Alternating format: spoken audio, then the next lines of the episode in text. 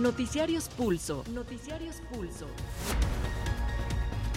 Independencia editorial y pluralidad desde la radio pública. Radio pública. Información que gira en torno al mundo. A nuestro mundo. Nuestro mundo.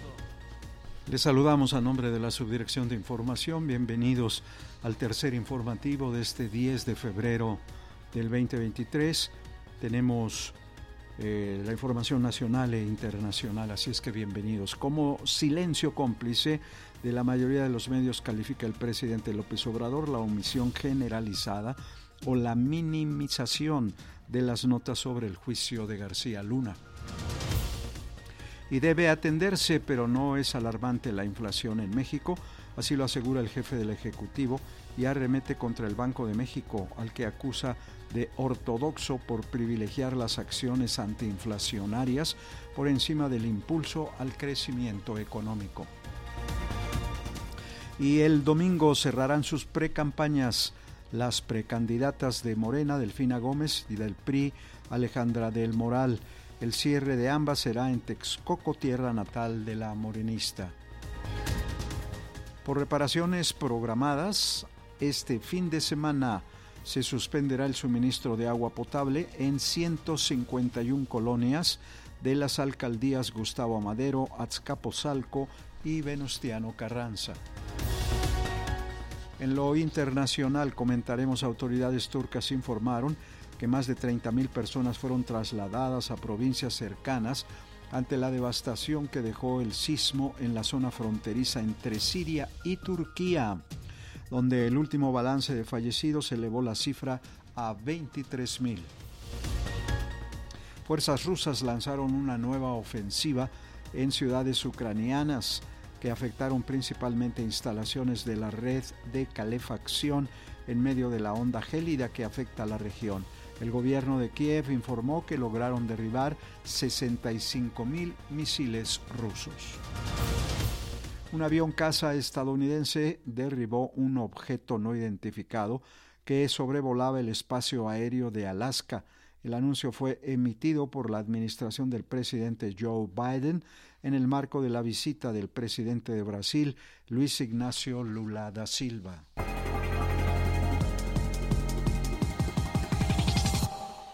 Les invitamos a ir al detalle de la información y en su conferencia de prensa matutina el presidente López Obrador fustigó a los medios de comunicación que omiten o minimizan la información en torno al juicio por narcotráfico que se sigue en los Estados Unidos en contra del exsecretario calderonista de Seguridad, Genaro García Luna. Esos mismos medios, dijo el jefe del Ejecutivo, son los que soslayan información como el descongelamiento en México de las cuentas bancarias del segundo de a bordo de García Luna, Luis Cárdenas Palomino. El presidente Andrés Manuel López Obrador aseguró que los casos de Genaro García Luna y Luis Cárdenas Palomino están vedados por los medios de comunicación en nuestro país. El mandatario dijo que una muestra de este silencio cómplice es el hecho de que hay más atención en si saluda o no a la ministra presidenta de la Suprema Corte de Justicia de la Nación que este caso que involucra redes de corrupción y complicidades al más alto nivel. Lo del caso de García Luna no aparece en los medios, no es nota. Ayer, por ejemplo, hablamos de que se amparó a uno de los eh, colaboradores cercanos a García Luna, Cárdenas Palomino, y les puedo garantizar que en la mayoría de los periódicos no fue nota, fue nota que saludé a, a la presidenta o que no la saludé, pero el tema de García Luna está vedado. Respecto a una eventual reunión con la presidenta de la Corte, Norma Piña, López Obrador dijo que de momento no es necesaria y reiteró que a diferencia de otros tiempos, ahora existe una verdadera separación de poderes. Para Pulso de Radio Educación, Carlos Calzada.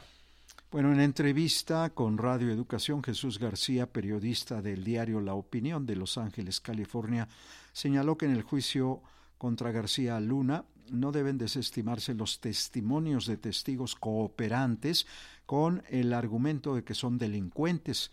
Gracias a testigos como esos han mandado a la cárcel a capos de la talla del Chapo Guzmán, indicó el reportero, quien ha sido uno de los pocos periodistas que han seguido el proceso del exsecretario mexicano de Seguridad porque me parece que desde un inicio decir, sí, son estos personajes los cooperantes principalmente, son criminales, pero hay que recordar que gracias a estos criminales también y a acuerdos que hicieron con autoridades, porque evidentemente querían tratar de salvar lo más que pudieran sobre sus propios casos, lo cual también es legal en Estados Unidos, se lo ha logrado a detener a decenas de criminales, incluyendo y a poner convicto al Chapo Guzmán. Entonces, hay que ser muy responsables en la forma en que se dice esto. Todo es evidencia y todo cuenta. Y por otro lado, también también señalarles. Esta narrativa no es para los medios en México, no es para los políticos en México, no es para el expresidente Calderón. Esta narrativa es para el jurado que está en el Tribunal del Distrito Oeste en Nueva York. Esa es la narrativa. Ellos son los que realmente importan, no importamos ni siquiera los periodistas que estamos narrando y que estamos viendo de primera mano la información y luego salimos a entrar lo que podemos ver porque no podemos grabar, porque no podemos eh, sacar video, no podemos entrar con nada de eso, solamente lo que podemos anotar y bueno, ahí nos ves como locos anotando todo lo que podemos anotar y adicional a los documentos que, que podemos tener acceso. Pero esta narrativa, y repito, es para el jurado, no es para el público, digamos en general, sí se tiene que informar y se dice, pero esta narrativa es para que el jurado decida si con la evidencia presentada García Luna es culpable o no culpable. Bueno, más adelante Jesús García manifestó que todo indica que Genaro García Luna tiene una relación fluida con sus abogados y que los orienta adecuadamente.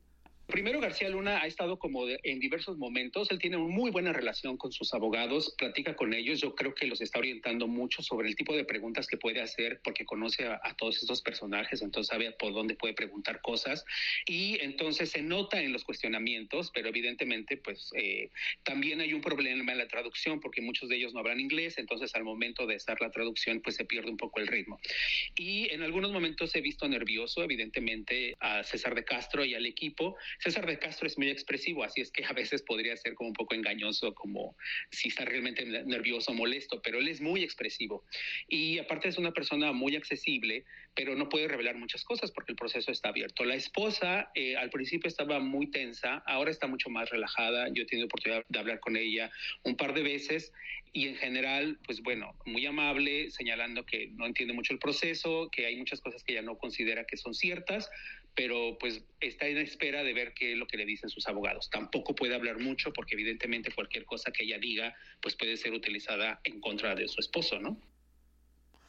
Bueno, pues eran las palabras de Jesús García, periodista del diario La Opinión de Los Ángeles, California. Y al encabezar los festejos por el 108 aniversario de la fundación de esta la Fuerza Armada, en la Escuela del Aire ahí en Zapopan, Jalisco, el presidente Andrés Manuel López Obrador afirmó que la Fuerza Aérea Mexicana se ha consolidado y ha cumplido con una función destacadísima en beneficio de nuestro pueblo y del país. Al conmemorar el 108 aniversario de la Fuerza Aérea Mexicana, el presidente Andrés Manuel López Obrador destacó su labor en favor de la población y la consolidación de la paz en el país. Durante la ceremonia en el Colegio del Aire en Zapopan, Jalisco, el jefe del Ejecutivo resaltó las acciones de la FAM en el auxilio en casos de desastre, así como la distribución de millones de dosis de vacunas contra el COVID-19. La Fuerza Aérea se ha venido consolidando y ha cumplido con una función destacadísima en beneficio de nuestro pueblo y del país, además de custodiar nuestro territorio este instituto ha sido fundamental para la atención de emergencias y catástrofes naturales que han afectado a nuestra población, sobre todo a partir de la aplicación del plan DN3. En los últimos tiempos fue de gran ayuda contar con su apoyo en la distribución de más de 200 millones de dosis de vacunas para enfrentar la pandemia del COVID-19 y salvar muchas vidas. Por su parte, el titular de la Fuerza Aérea, José Vega Rivera, reiteró la lealtad de los elementos castrenses al presidente y comandante supremo, Andrés Manuel López Obrador. Permítame expresarle nuestra gratitud por su confianza y apoyo a las Fuerzas Armadas y reiterarle el compromiso de conducirnos con honestidad, transparencia, apego a la ley y respeto a los derechos humanos. Para Pulso de Radio Educación, Carlos Calzada. Según la dirigencia del Sindicato Nacional de Controladores de Tránsito Aéreo, la aplicación del cabotaje en el país no ayudará a la operación de la nueva línea aérea estatal mexicana de aviación, que en los próximos meses dará servicio.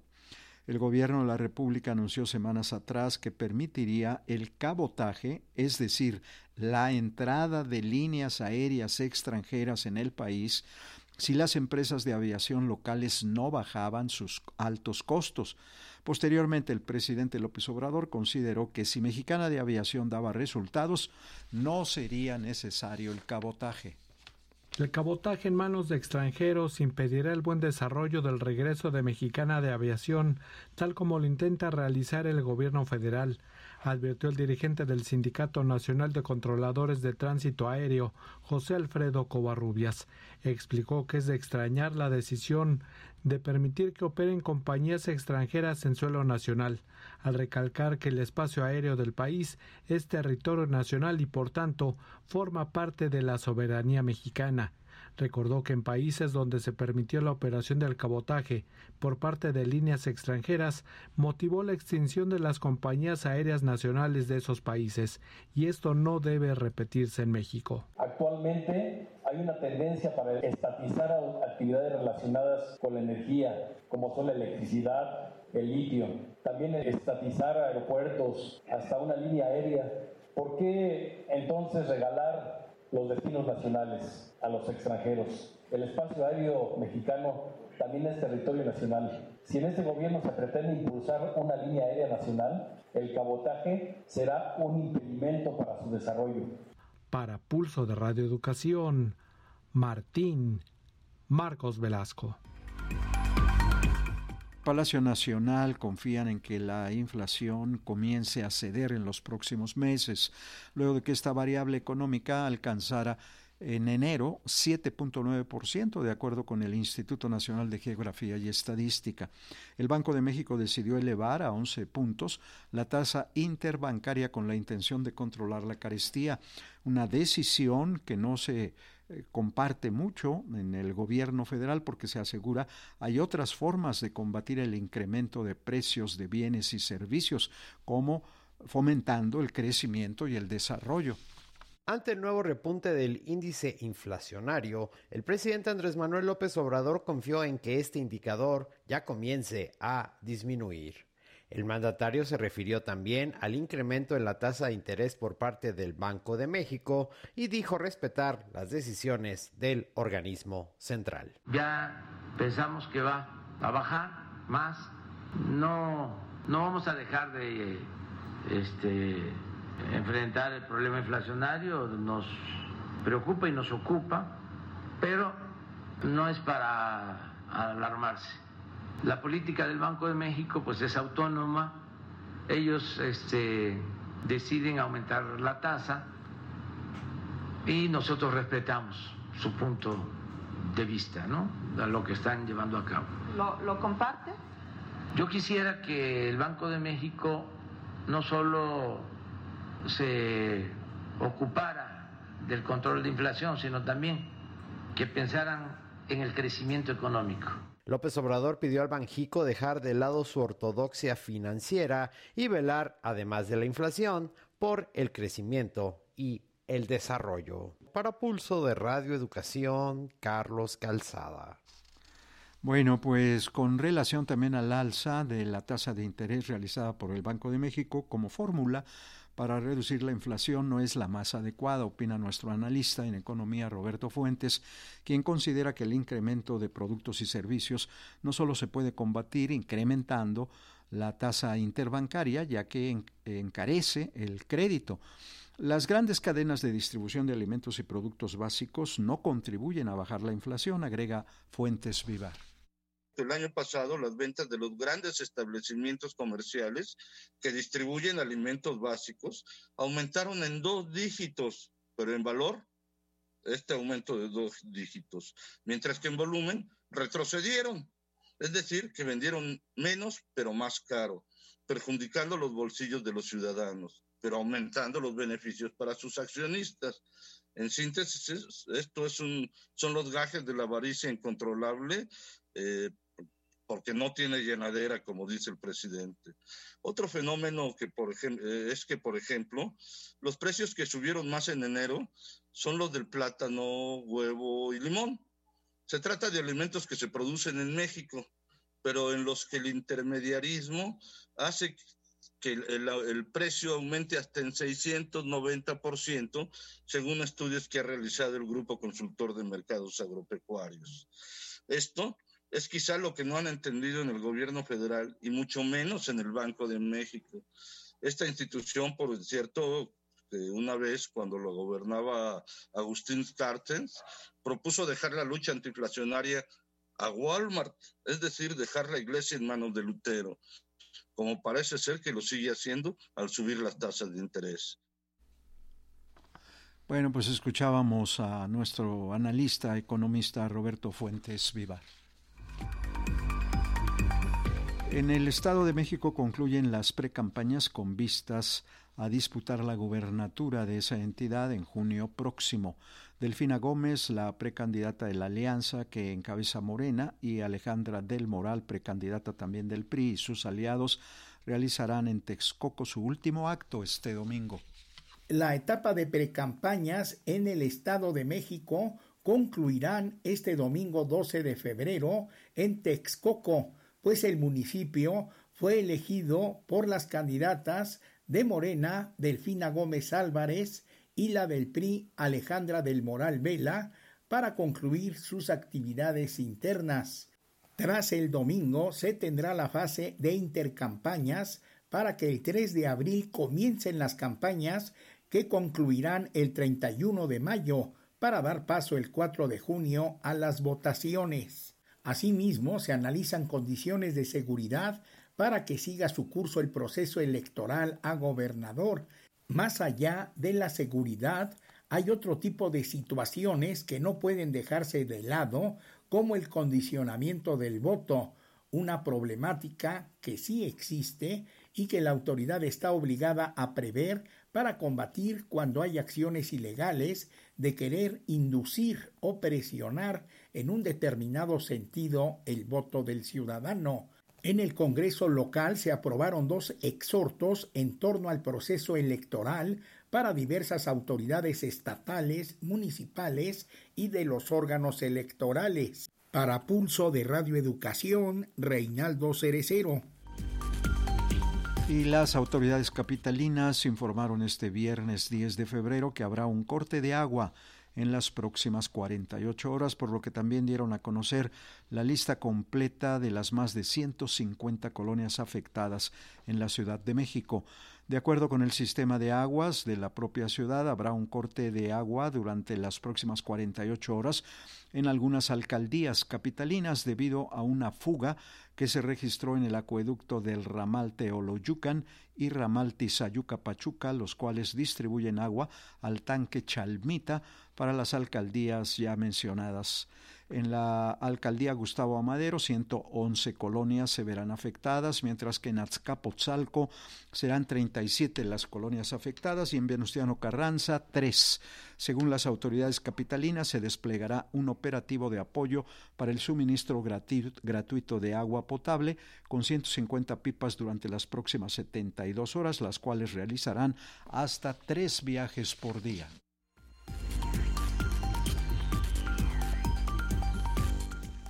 Bueno, la Secretaría Federal de Cultura y el Instituto de Cultura de Sonora firmaron este día un convenio para la preservación de sitios históricos de aquella entidad, entre ellos la Ruta de las Misiones del Padre Quino. Nuestro colega Omar de la Vara nos informa desde la capital sonorense. Firman convenio de colaboración el gobierno del estado y la Secretaría de Cultura en México para realizar acciones diversas encaminadas a rescatar lugares históricos como la ruta de las misiones del padre Eusebio Quino, así como en Hermosillo. El gobernador Alfonso Durazo destacó la importancia de declarar patrimonio cultural la ruta de las misiones del padre Quino y edificios históricos de Hermosillo. Asimismo, el ejecutivo adelantó que se va a fortalecer a Radio Educación con Radio Sonora, junto con los planes de justicia de los pueblos originarios para dar a conocer su riqueza cultural, al igual que los distintos programas de fomento a la cultura en las distintas zonas étnicas donde habitan los grupos originarios de Sonora. Para Radio Educación informó Omar de la Vara. Pasamos a la información internacional. En medio del informe de nuevas cifras de fallecidos que superó los 20.000, el presidente de Turquía, Recep Tayyip Erdogan, continuó su recorrido por la zona afectada por este sismo registrado en la frontera con Siria. Los cuerpos de rescate nacionales e internacionales trabajan a marchas forzadas para localizar al mayor número de personas con vida entre los escombros. Euronews informa. Turquía ha superado la cifra de 20.000 muertos por el terremoto del lunes. Rodeado por una nube de guardaespaldas, políticos y periodistas, el presidente turco Recep Tayyip Erdogan ha seguido este viernes recorriendo las zonas más castigadas, una forma de responder a la avalancha de críticas por la lentitud de la reacción del gobierno tras el seísmo. El mundo se ha volcado para socorrer a Turquía. Amigos y enemigos envían ayuda humanitaria y equipos de rescate. También Grecia, que ha emprendido la llamada diplomacia del terremoto. También el mandatario de Siria, Bashar al-Assad, llegó a la zona afectada donde cuestionó las sanciones de Occidente a su régimen se han reducido drásticamente las probabilidades de encontrar sobrevivientes bajo los escombros, aunque este viernes tres personas fueron rescatadas vivas en la costa oeste de Siria.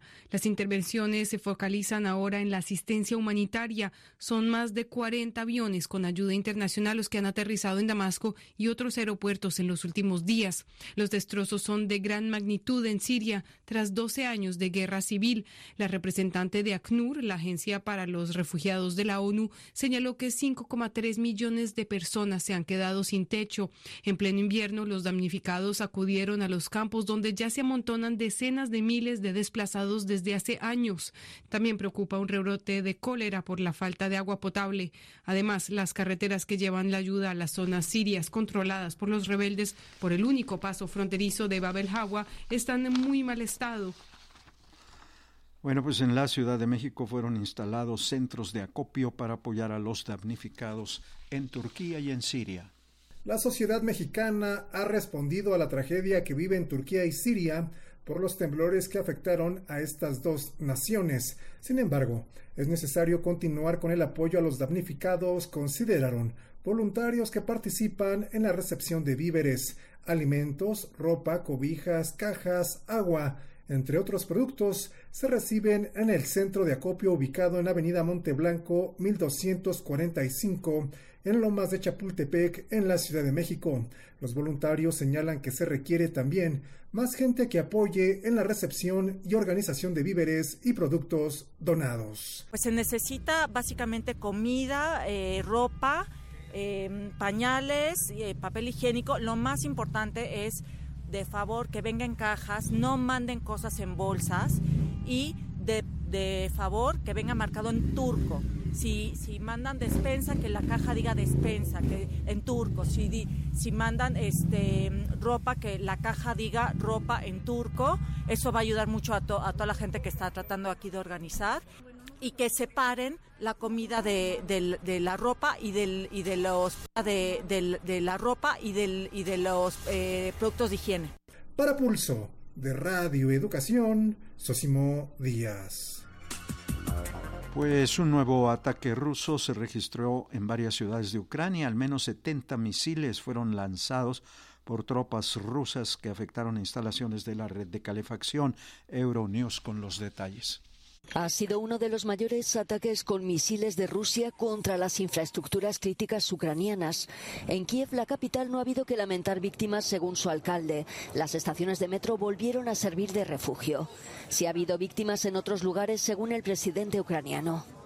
Kiev afirma que el enemigo lanzó al menos 70 misiles de los que 60 fueron derribados.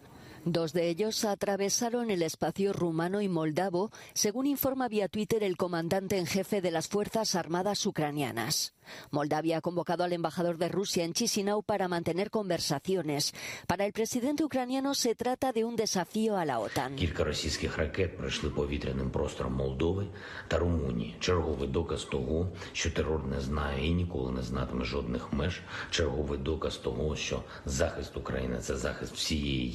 Кілька російських ракет пройшли повітряним простором Молдови та Румунії. Черговий доказ того, що терор не знає і ніколи не знатиме жодних меж. Черговий доказ того, що захист України це захист всієї Європи і світу, кожної країни, яка просто хоче жити.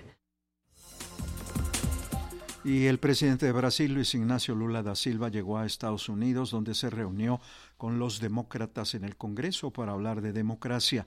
El mandatario también se congregó con miembros de la Federación del Trabajo, donde abordó temas como los movimientos sindicales y derechos de los trabajadores. En su visita a Washington también se reunirá con el presidente Joe Biden.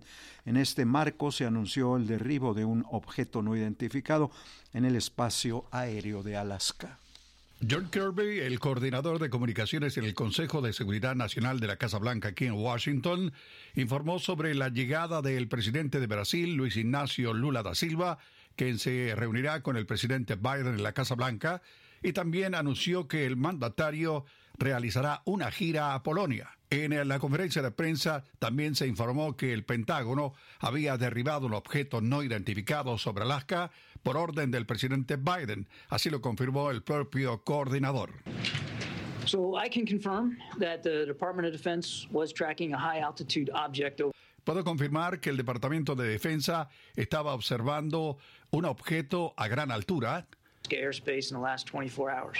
en nuestro espacio aéreo en las últimas 24 horas. Uh, uh, the object was flying at an altitude of uh, 40,000 feet El objeto volaba a 40.000 pies de altura and posed a reasonable threat y presentaba una amenaza razonable the safety of civilian flight. de seguridad a nuestra población civil. Para Pulso de Radio Educación desde Washington les informó Samuel Galvez.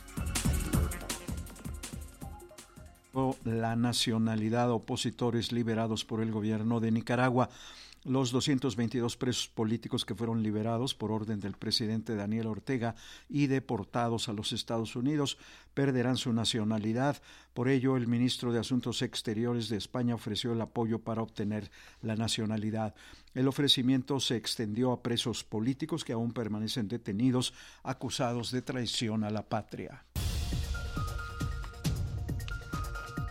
Radio Educación presentó Noticiarios Pulso. Noticiarios Pulso.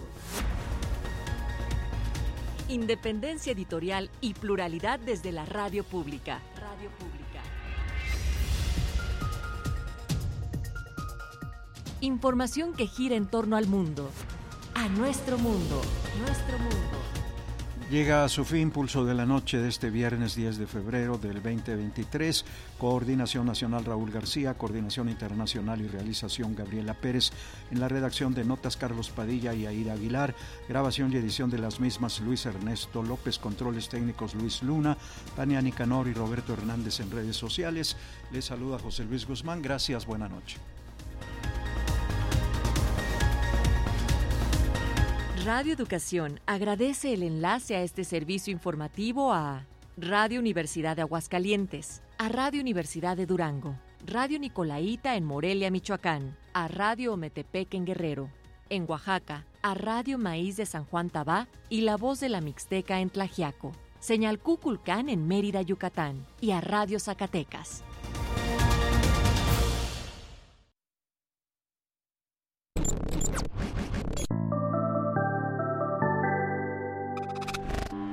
¿Reconoces estas notas musicales? Es el fonotipo de Radio Educación.